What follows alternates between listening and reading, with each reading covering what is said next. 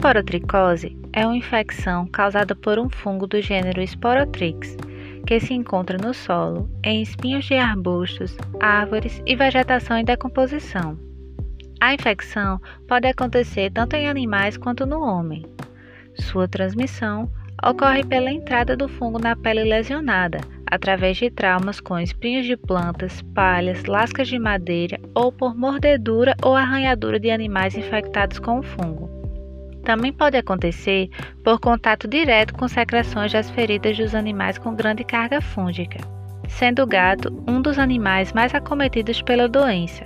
Em média, 120 atendimentos por mês no centro de zoonoses da capital, por brincar e brigar arranhando outros animais, facilitando a entrada do fungo. Quais os sintomas da esporotricose? A esporotricose pode se manifestar de maneiras diferentes, variando de casos leves a graves.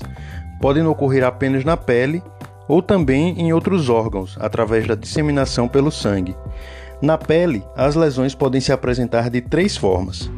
O primeiro tipo é a lesão localizada. Ela é uma lesão única no local da entrada do fungo e se caracteriza por ser um nódulo avermelhado coberto por crostas. Um, o segundo tipo de lesão é a lesão que afeta um vaso linfático. Ela começa como um nódulo que aumenta de tamanho e estoura. A partir desse nódulo surgem vários outros endurecidos e ao longo do vaso linfático, dando a ele um aspecto de rosário. E o terceiro e último tipo de lesão é a lesão disseminada, ou seja, várias lesões nodulares por toda a pele. Raramente a esporotricose pode acometer outros órgãos, como pulmões, ossos, articulações, fígado e sistema nervoso central, sendo de difícil diagnóstico. O diagnóstico é feito através da suspeita das lesões associada a uma pesquisa de contato com animais diagnosticados ou suspeitos de esporotricose, mais exames laboratoriais, o exame ideal para o diagnóstico é a cultura e a identificação do fungo, a partir do material da lesão da pele ou do escarro, ou também do sangue ou líquido da medula espinhal, de acordo com o quadro clínico e órgão afetado. O tratamento é realizado após avaliação, com orientação e acompanhamento médico, podendo durar de 3 a 6 meses ou até um ano. São utilizados medicamentos chamados de antifúngicos, como o itraconazol, o iodeto de potássio, a terbinafina e o complexo lipídico de anfotericina B para as formas graves e disseminadas. O SUS oferece gratuitamente o itraconazol e o complexo lipídico de anfotericina B. Quanto à prevenção, a principal medida de prevenção da esporotricose humana é evitar a exposição ao fungo.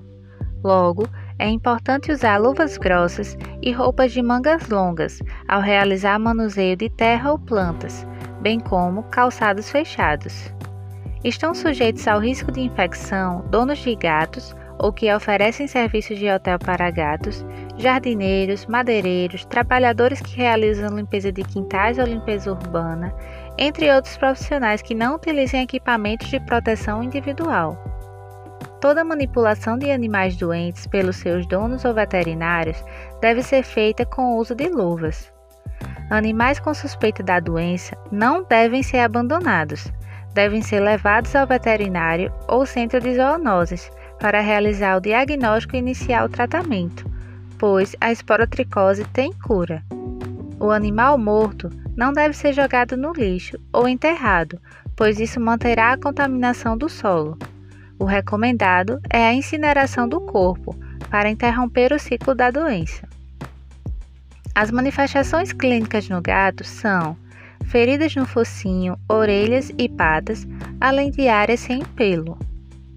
Se confirmada, além do tratamento, o animal deverá ser isolado de outros animais e das pessoas da residência e recolhido em um local seguro, seus utensílios, brinquedos e o ambiente onde o animal se encontra devem ser lavados com água e água sanitária.